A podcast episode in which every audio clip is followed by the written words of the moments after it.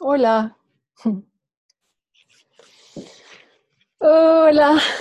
Hola a todas, a todos, a todos. ¿Cómo están? Vamos a comenzar las charlas en tu living, ¿sí? Wow.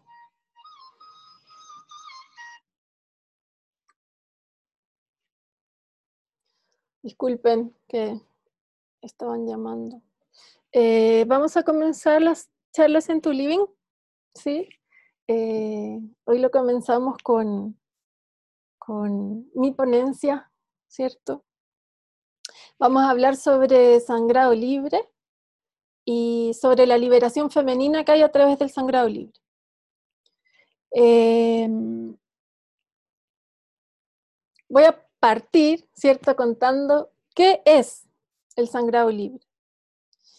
Y el sangrado libre es una práctica que hemos despertado mujeres, ¿cierto? Como ahora en, todo el planeta estamos despertando esta práctica.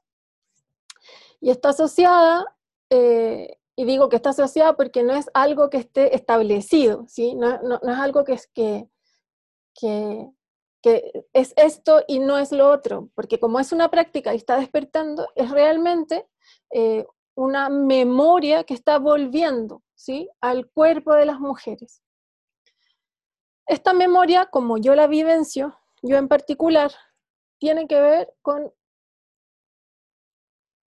conectarme con mi menstruación, igual como me conecto con el pipí. ¿Eso qué significa? Significa que yo codifiqué, mi cuerpo codificó el momento en el que la sangre baja. Y eso eh, me permite poder ir a, gestionarlo, ¿no? O sea, mi cuerpo recordó que no necesito nada externo a mí, llámese compresa, llámese eh, tampón, llámese copita menstrual, llámese lo que sea. Mi cuerpo recordó que no necesito nada más que a mí misma para poder menstruar. Y esto, que parece algo pequeño, que parece algo eh, que para mí fue muy cotidiano durante mucho tiempo, en realidad encierra una grandeza y una verdad muy potente. ¿Por qué? Porque nosotras las mujeres, por lo menos en mi cultura, ¿cierto? Chilena, yo tengo 44, 44, 45 años, eh, como en mi generación y, en mi, y en mi cultura, la menstruación primero que nada no se hablaba, ¿sí? O sea, era algo así como que si la tenías, así, escóndete, reza para que no se te note, para que no vayas a manchar, ¿cierto? Eh, y, y, era una carga más como de estrés y de algo desagradable, de algo como a preocuparse, a tener en, consideración, por ejemplo, para viajar o para, no sé, ir al colegio o ir a la universidad, porque realmente era algo como un secreto, ¿no? Que había que conservar, un secreto que había que sostener, un secreto corporal que había que sostener. Y tener que sostener secretos en el cuerpo, como solo por qué, por ser mujer, solo por qué, porque estoy menstruando, ¿por qué? Porque la menstruación ha de ser algo a ocultar en nuestra sociedad. Para mí, de hecho, como esa raíz es la raíz de la invisibilización de la mujer. Y en la medida que nosotras nos llegaba la menstruación, nos decían, bueno, tienes que usar toallitas o puedes usar, no sé, tampones a, las niñas pequeñas no se les dice, o sea, a las niñas cuando recién les llega su menstruación. Pero a mí, por ejemplo, me dijeron, ya, usa toallitas. Ok, ¿cuál es el mensaje que hay atrás de eso? Necesitas de algo más para poder gestionar tu ser mujer. Asimismo, las mujeres, por ejemplo, lo que se usa es ir a controles, ¿no? Controles ginecológicos para saber cómo estás. Pero, por ejemplo, si tú estás resfriada y necesitas ir al doctor porque estás resfriada, no necesitas ir al doctor para que el doctor te diga que estás resfriada. Tú lo sabes porque tú conoces tu cuerpo y estás con moco y estás potosiendo, etc. ¿Por qué todo lo que sucede en el vientre es tan desconocido? Porque nos han hecho creer que necesitamos nos han hecho creer que necesitamos otra cosa o a un otro para poder gestionar nuestro ser mujer, para poder gestionar nuestro útero, que por cierto es el lugar a través de, desde donde todos llegamos a este mundo. Todos lo hemos habitado en algún momento. Y, las mujeres lo tenemos, ¿cierto? Así sea físico o energéticamente. Cuerpos, hay cuerpos que también lo tienen. Entonces, ¿cómo no conocerlo? Nos hemos alejado de, nos hemos alejado de, de la sabiduría matricial, nos hemos alejado de la sabiduría del útero, nos hemos alejado de nuestras capacidades femeninas. Nos hemos alejado eh, de nuestras capacidades femeninas.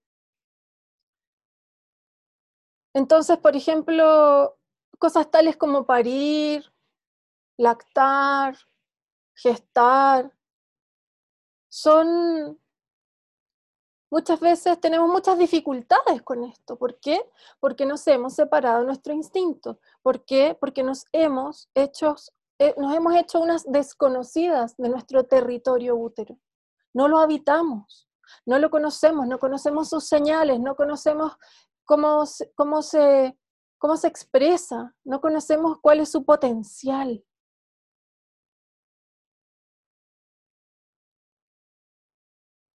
Cuando nosotros nos damos cuenta que toda la humanidad vino de un vientre, vino de un útero, nuestro cuerpo pasa de ser un objeto de hipersexualización a ser un objeto de agradecimiento hacia la vida. Somos portadoras de la vida. Y entrar en esta comprensión es otra simplicidad, porque es muy simple. Es otra simplicidad de la que de la que nos hemos distanciado. Nos relacionamos con nuestro cuerpo más bien como cumpliéndole, más bien como cumpliéndole a un estándar estético.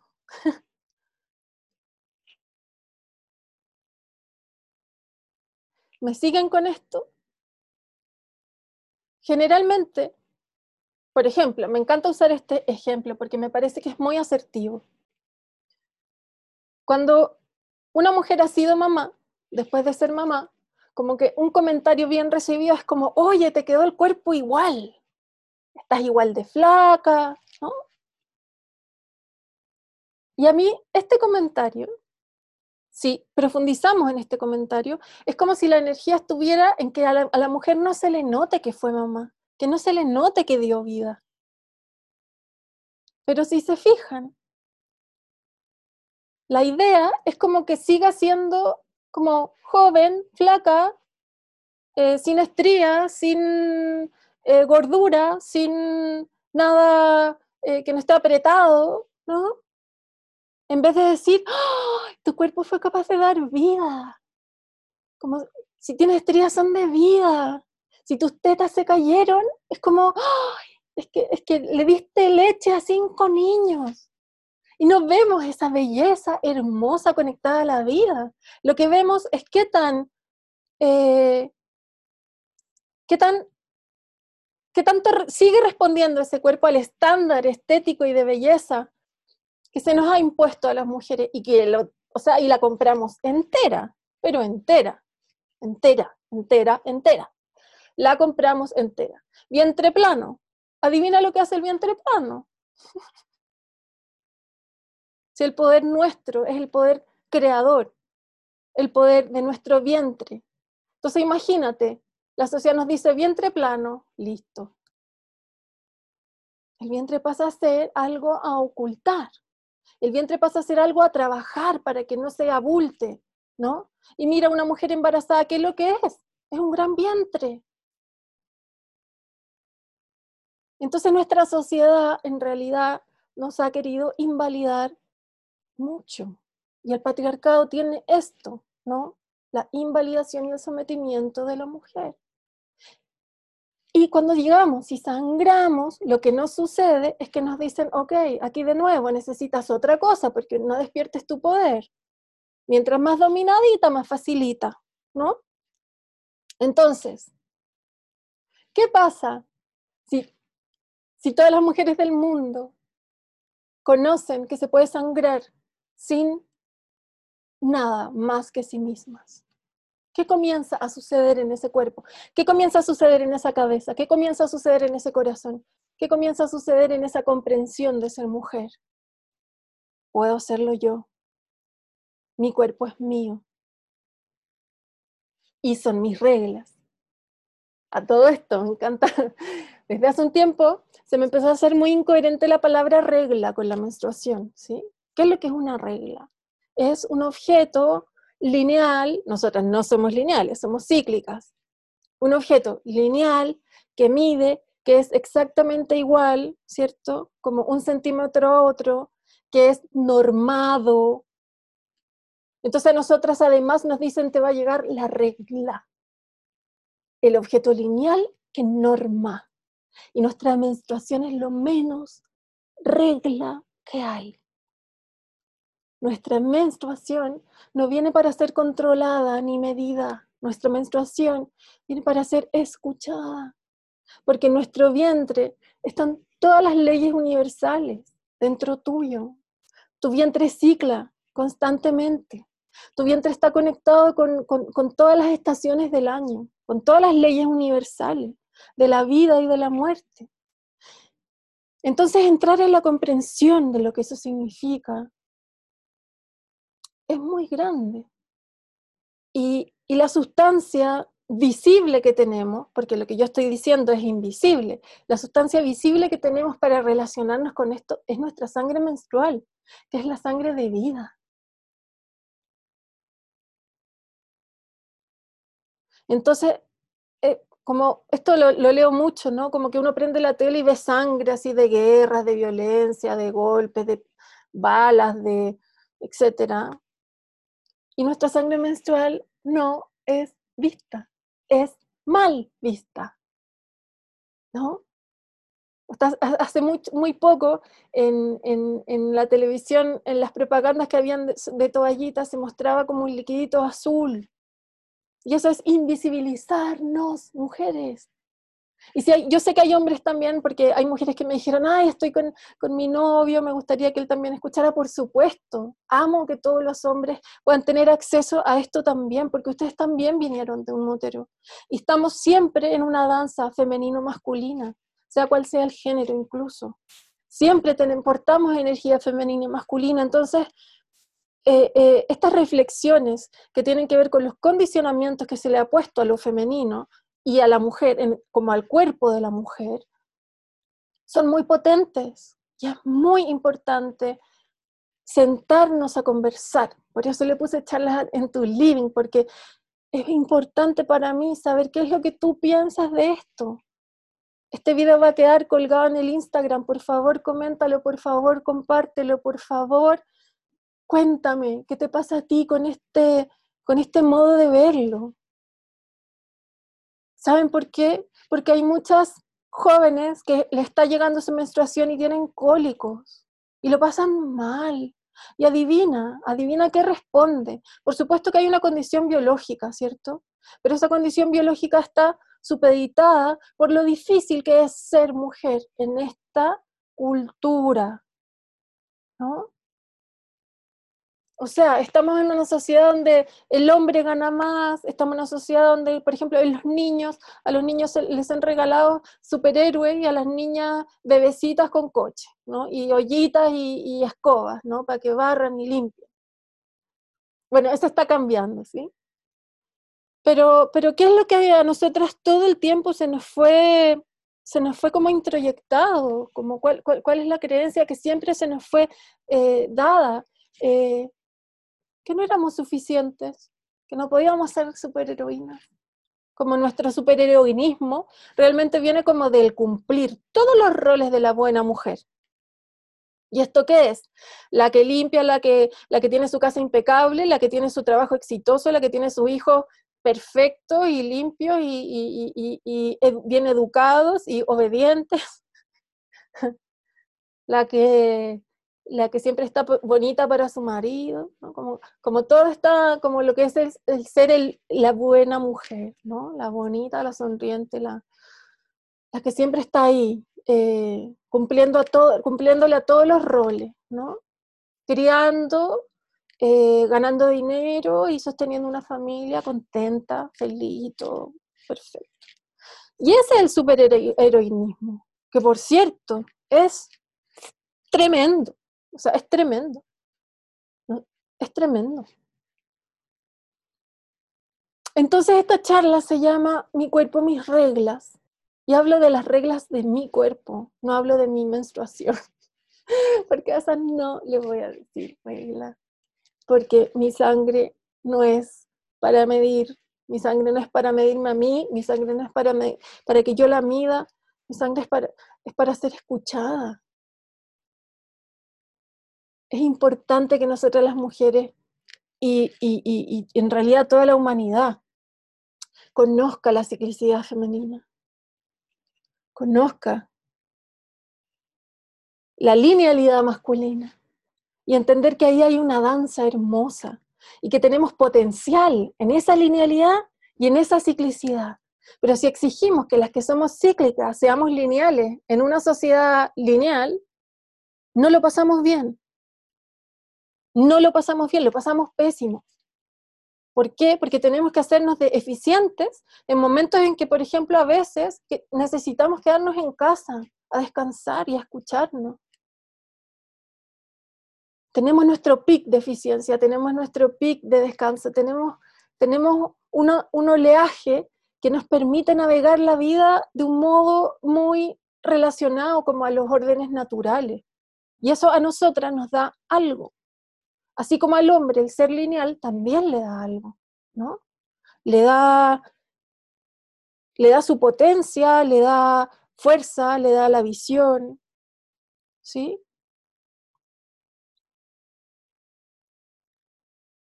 Entonces es importante reconocer nuestra naturaleza. ¿Para qué?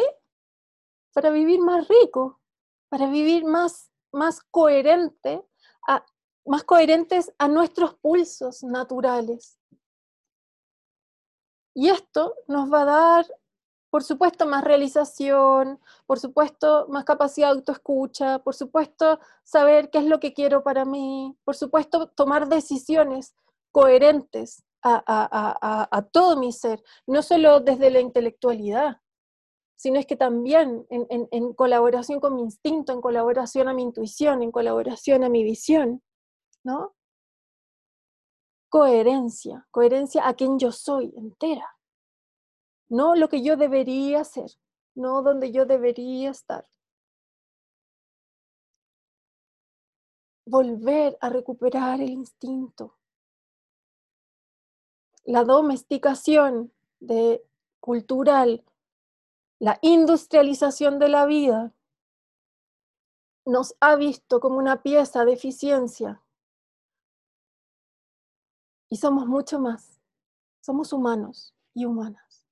Y estos humanos y humanas necesitamos comprender cuál es nuestra naturaleza masculina y femenina. Y aquí los abrazo a todos y a todes, ¿cierto? Y a todas.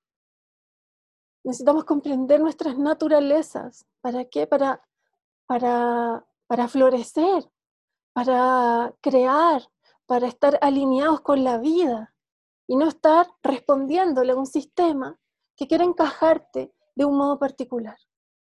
Para mí el sangrado libre es esto. Y quizá se van a sorprender de que hable de esto y que no hable de técnicas, ¿no? Para sangrar libre. Pero vamos a tener una charla donde va a haber una guía específica hacia el sangrado libre. Mi mirada es desde este lugar, es una mirada espiritual, es una mirada de nuestro, de nuestro vivir, es una mirada de observación hacia cómo nos comportamos, hacia cómo nos tratamos nosotros mismas, ¿no? Hacia cómo también tenemos este diálogo patriarcal interno con respecto a nuestros cuerpos. Porque hay que decirlo, amar nuestros cuerpos es un viaje heroico.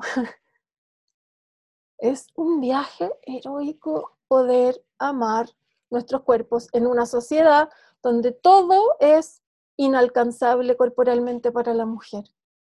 Joven eternamente, imposible, no se puede acceder a eso. Que no te salgan nunca canas, que no te salgan arrugas, uno prende la tele, ve una galla ahí como diciendo, ay, se me fueron las arrugas, se me fueron las manchas. No podemos tener pelo, no podemos oler, no podemos engordar, no podemos envejecer. O sea, así no funciona. Así no funciona. Nada más hermoso que una mujer que esté conectada con su cuerpo, conectada con su momento de vida, conectada con la sabiduría de sus canas, ¿no? Como decir, oh, sí, conectada también con, con ver, ¿no? Cómo la cara envejece, ver cómo el cuerpo envejece y no pasa nada. Hay algo muy bello ahí, pero para poder verlo con belleza tenemos que descodificarnos, tenemos que volver atrás y decir, uy, esto que siempre me han mostrado, ¿no? En los medios, en la televisión, en las revistas, ya no, ¿no? Es como, ok, vuelvo atrás y me miro y me redescubro. Eso es un viaje. Es un viaje que requiere voluntad, es un viaje que requiere pasar por el dolor, es un viaje que requiere entender muchas cosas. Eh, entonces el sangrado libre, cuando yo ya no necesito nada, cuando yo me doy cuenta porque estoy conectada con mi útero, lo puedo escuchar, puedo entender su código de cuando mi sangre baja, puedo entender cuando hay algo que no está andando bien, y ahí sí voy al doctor. Y le digo, oiga, mira, me está pasando esto, esto, ayúdame, porque, ¿no?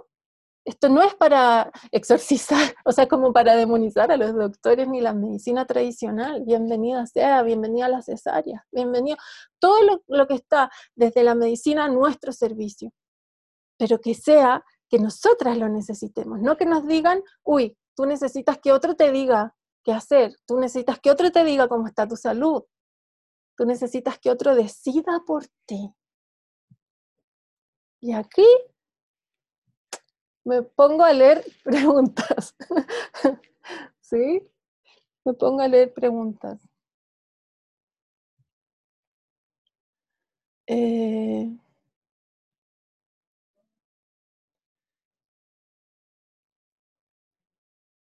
¿Qué pasa con las que no somos mamá y ya va a la vuelta de la esquina de los 40?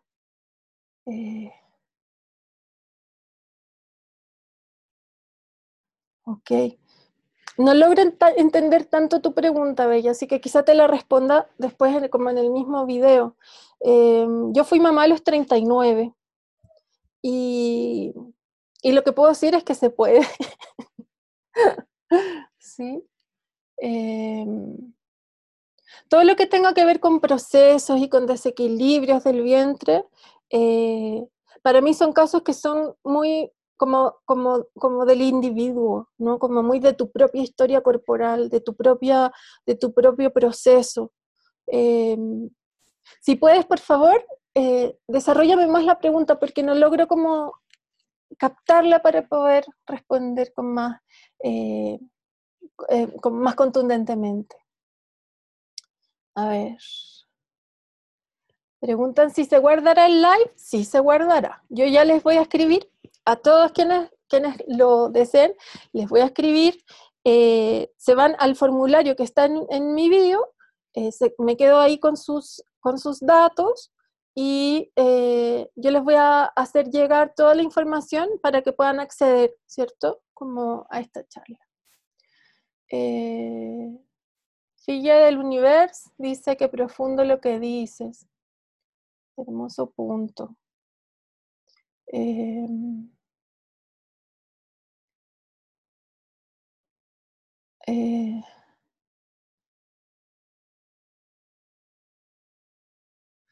bueno.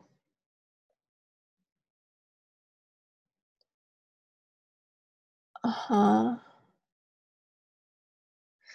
Soy estudiante de sexología y terapia sexual. Amo que hagas esto para enseñar. Por supuesto, para eso estamos, para eso está esta semana de las charlas en de las charlas en tu. Em, mira, no, no veo más preguntas. Ajá. ¿Cómo trascender y salir de la culpa? Preguntan. Eh, resignificando el placer, entendiendo el placer, porque el placer tiene eh, una, una mala mirada, ¿no? Es como que el placer está visto con la mirada así como de la adicción, ¿no? De, de quien come de más, de quien hace como cosas de más, como extra, como para poder llenar vacío, ¿no? Ok, existe como ese placer que yo le llamo placer superficial. Si vamos más profundo, más profundo, más profundo, como al placer originario, hay eh, una verdad muy preciosa y es que la humanidad llegó a la Tierra, ¿cierto? A través de un útero, sí. Pero además llegó a la Tierra a través de una relación sexual, ¿no? Donde lo más probable, o por lo menos por naturaleza, hay placer implícito, donde el placer, donde, donde por ejemplo, eh, el, cuerpo femenino segrega eh, hormonas de placer. En el momento del parto se segregan hormonas de placer. En la lactancia se segregan hormonas de placer. De ese placer es el que hablo.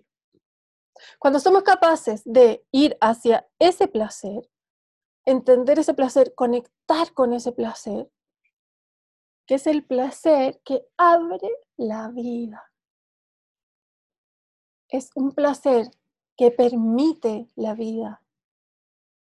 Un placer que, que hace gestar, un placer que hace conectar, ¿cierto? Hombre-mujer o femenino-masculino, digamos. Eh, un placer que permite la nutrición de la vida. En ese momento desaparece el placer. Perdón, desaparece, no, aparece el placer y desaparece la culpa. ¿Por qué? Porque, la cul porque nos han culpado mucho. O sea, todos estos introyectos, ¿no? De, de, como de la invalidación femenina. También, por supuesto, se ha invalidado el placer. Es mal visto. Pero resulta que el placer es el que abre la vida. Cuando nosotras nos conectamos con esta verdad, con esta como verdad de la humanidad, podemos decir que somos hijas e hijos del placer. Si somos hijas e hijos del placer, o sea, es como, como que importante es que volvamos a conectar con el placer, es nuestra brújula de vida. El gozo y el placer. Si no, no habrían hormonas encargadas de generar placer en el momentos tan cruciales de la capacidad femenina, por ejemplo, de gestar, de parir, de lactar. Es más, nuestro cuerpo femenino tiene un pedacito del cuerpo destinado solo únicamente al placer. ¿Por qué? no hay, un, no hay un lugar del cuerpo que esté destinado eh, solo a la tristeza o a la rabia, no. Hay un lugar del cuerpo únicamente destinado para el placer llamado clítoris. Pregúntate por qué tienes eso. Porque es importante para la vida. Para, es importante para tu vida de mujer. No, es que es muy, muy, muy alucinante para mí. Entonces, tomando esto, ¿cierto? Podemos ir trascendiendo esas memorias culposas que, por cierto, han sido pasadas de generación en generación, ¿no? Como las abuelas, a las madres, a las hijas, eso ha sido traspasado. Eso. Eso es lo que eh, me nace compartirte con tu pregunta. Espero haberla respondido. Eh, por supuesto, la memoria de los ancestros, aquí dicen, transología. Claro que sí, la memoria de los ancestros está ahí. Nosotros, yo soy consteladora familiar también, y, lo que se ve en las constelaciones es que nosotras hemos traspasado, y, los patrones difíciles tienen que ver con esto, son memorias de sacrificio que nosotros repetimos por amor, ¿no? A, nuestro, a nuestros ancestros. Y resignificar el placer nos sirve a todas, ¿no? Nos sirve a todas. Porque también, por ejemplo, está, está, está como, está como, hay, hay, hay, como una espiritualidad que es la que, la, que ofrenda eh, eh, la, como el, pesar, ¿no? La, incomodidad. Eh, por ejemplo, los ayunos por los ayunos que se hacen como por ofrenda, ¿no? Entonces yo te pregunto, si tú, tú eres madre, eh, ¿tú quieres que tus hijos se sacrifiquen por ti?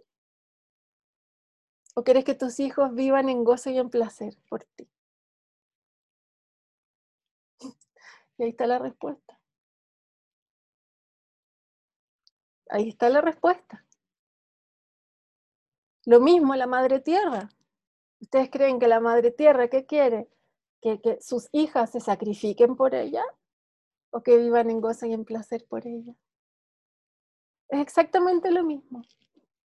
Forma parte de, como del mismo eh, origen y del entendimiento, ¿no? Entre el sacrificio y el placer. Entonces es muy importante poder eh, observar el placer, que, cómo el placer eh, se relaciona con la vida, ¿no?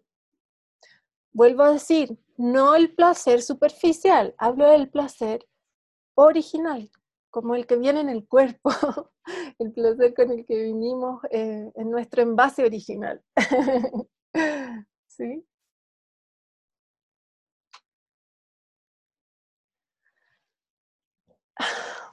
Qué bonito lo que dicen acá. La menstruación no debería doler en realidad, pero que duela no significa que no estés conectada. Pueden ser problemas médicos incluso. Por supuesto que sí. Por supuesto que sí. Ahora, como desde mi sistema de creencias personal, eh, siempre nos enfermamos en relación a algo con lo que en relación algo que estamos viviendo. Eh, y he visto muchas veces, o sea, lo he visto en muchas mujeres con las que he trabajado, que eh, en la medida en que hay como una coherencia, una vuelta hacia la coherencia entre lo que siento, lo que pienso, lo que digo, lo que hago, cuando tengo esta coherencia, eh, la enfermedad ya no tiene que venir para mostrarme lo que yo soy capaz de ver, lo que yo soy capaz de actuar, lo que yo soy capaz de decir, lo que yo soy capaz de pensar. ¿no? La enfermedad o la, el, como el desequilibrio o el, o el dolor normalmente viene cuando no estamos cuando no estamos siendo capaces de ver algo, ¿no? Cuando estamos cuando nuestro cuerpo tiene que tomar la voz por una voz que nosotros no estamos pudiendo tomar, ¿sí? Por supuesto, que con esto no estoy como eh, eh, diciendo que la medicina eh, no sirve, sirve.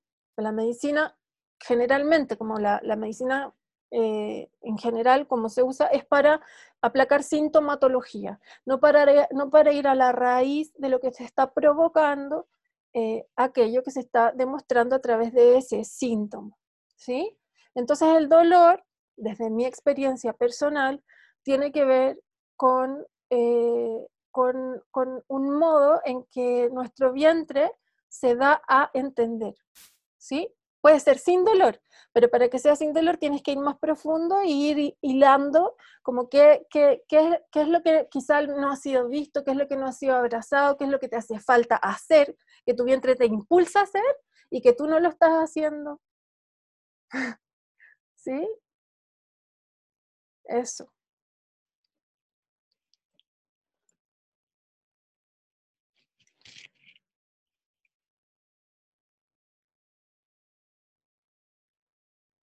Ok.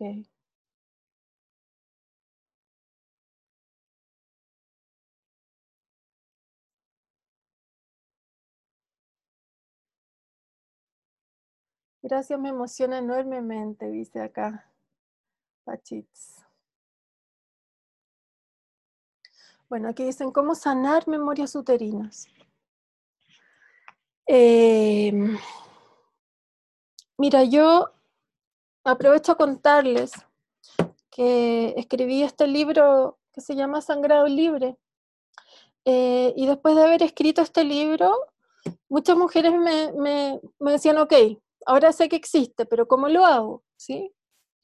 Y, a raíz de esa pregunta desarrollé una, un, método que se llama activación de útero, en donde eh, hay meditaciones, rituales, comprensiones, como las que estoy conversando ahora con ustedes, donde em, justamente estas meditaciones y estos rituales eh, tienen que ver como con la liberación de estas memorias, ¿sí? O con, también con el reconocimiento hacia estas memorias, con, entenderlas, con, poder entrar en contacto con ellas. ¿sí? Eh, si quieren, como lo puedo dejar anotado y para, para un futuro podemos profundizar sobre este tema, que en sí mismo es muy, muy profundo. ¿sí? Entonces, eh, a quien me lo preguntó le agradecería mucho que después de que este video quede colgadito en el Instagram, lo pudieras reformular para yo dejarle como, como una idea para un próximo live, ¿vale? Eh, lo mismo, ¿cómo limpiamos las memorias para reconectar con el placer? Lo mismo, yo tengo desarrolladas meditaciones que tienen que ver con esto, pero ¿sabes qué? Solo entrar en la comprensión de lo que estamos hablando aquí, como conectar con el, con el placer original, entender que en tu cuerpo hay un lugar particular para ello, eh, entender que la vida llega a través del placer, que la vida se nutre a través del placer. Hay algo que comienza a moverse dentro nuestro. Y hay algo que comienza a ser validado y hay algo que urge ser validado y es el que somos portadoras de la vida. Y que tu sangrecita es la expresión de eso, la expresión densa, es la expresión visible de eso. Entonces, si tú puedes conectar con ella, eh, del modo como te toque, porque, a ver, estas charlas son sobre sangrado libre para que ustedes sepan que existe, pero la idea no es que sea una meta o una finalidad, porque eso sería más de lo mismo. Volver a ponernos otro, otro rango de eficiencia y, otra meta a conseguir, otra, otra, otro cumplimiento más de la vida. Y no se trata de eso. Se trata de escucharnos y de ir siendo coherentes con, con los impulsos como de tu ser mujer. Entonces, sin exigir y, sin decir, este es el modo correcto menstruar, este es el modo incorrecto. Sino es que es como, es una invitación hacia esta coherencia para caminar como mujeres. Porque para mí, lo que se llama empoderamiento femenino tiene que ver con esto, con ser coherentes con nosotras. Y eso no es un modo único de ser, o un modo de ser femenina, o un modo de, de, de belleza, o un modo, no, hay mujeres que tienen, por ejemplo, mucha más energía masculina y ese es su, y ese es su equilibrio, y esa es su coherencia. Y hay mujeres que son mucho más femeninas eh, y ese es su equilibrio y su coherencia. ¿Cómo saberlo? Porque te sientes bien así, porque te sientes coherente, porque te despiertas en la mañana y, y escuchas tus impulsos, porque vives en el lugar donde quieres, porque te relacionas como quieres, porque, porque te escuchas. Y, y, y, si te equivocas en el rumbo, pues te vuelves a abrazar y vuelves a seguir, ¿no? Como en una relación con un otro. a veces somos tan flexibles en una relación con un otro y tan eh, rígidas con nosotras mismas, con nosotras mismas, ¿no? ¿Por qué? Y la culpa. Entonces es como decir, ok, ya, me equivoqué, ya aprendo de esto, sigo, me amo, me abrazo, vuelvo, abrazando mi cuerpo, abrazando mi momento de vida, abrazando quién soy, entendiendo que somos humanas, que esta experiencia humana dual en esta tierra tiene, tiene finitud. Entonces, vivirla, entenderla, eh, tocarla, entrar en contacto con, con la belleza que es, por ejemplo, tener un día más en esta tierra, con, lo que la tierra trae, ¿no? Todo lo que les estaba hablando ha venido de, como de mi propio cuerpo, de mi propia experiencia. Eh, en mi libro Sangrado Libre hablo de esto, hablo de esto, hablo justamente de la comprensión que sucede a través del cuerpo, de la comprensión que sucede a través de la relación con nuestro vientre, con nuestro útero, que es un lugar donde urge volver. La importancia como de, escuchar esto desde adentro, como que sea desde tu interior que, que suceda la sabiduría. Por eso les digo, el sangrado libre no es una meta, no, no, es como en el colegio cuando te decían ya, ahora tienes que abrir el libro de matemáticas en la página 200. No, Aquí es como, escúchalo tú, escúchalo tú, síguelo tú. Y, luego lo, lo reflejado en el mundo, pero que sea como de ti hacia afuera, no que alguien te lo tenga que venir a decir cómo se hace, ¿no? No que otra persona te tenga que venir a, a poner otra meta a conseguir, sino es que es decir, ¿sabes qué? Mi cuerpo, mis reglas, ¿no? Mi modo de vivirlo, mis ritmos, mi sentir, mi creatividad, ¿no? que, la reconozco y luego que la reconozco ya la puedo caminar y luego que la camino ya la puedo compartir con un otro. Eh, todo esto para mí han sido regalos que me ha dado el sangrado libre. Y es lo que me impulsó y lo que me impulsa y lo que me impulsará a seguir compartiéndolo con las más mujeres que se pueda. Así que por eso les agradezco mucho que estén aquí que estén, que, estemos, ¿no? Como, como eh, profundizando, profundizando en esto.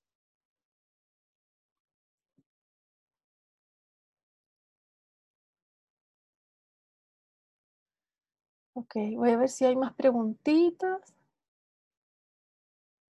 Claro, por ejemplo, aquí Claudia Dharma, hola Claudita, dice, hay muchas maneras de limpiar las memorias, lo importante es que a ti te hagan sentido, por supuesto, por supuesto, por ahí hablaban del ajo, ¿cierto?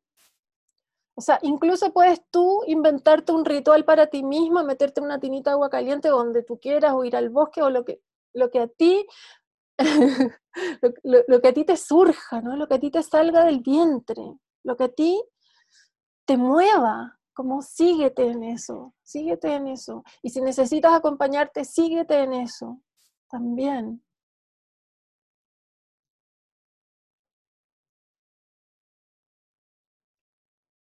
Ok.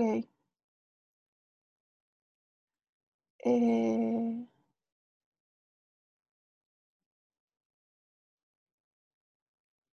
ok, aquí dicen, no puedo recolectar mi sangre desde que practico sangrado libre. Eh, sí, te voy a dar una recomendación, Meli.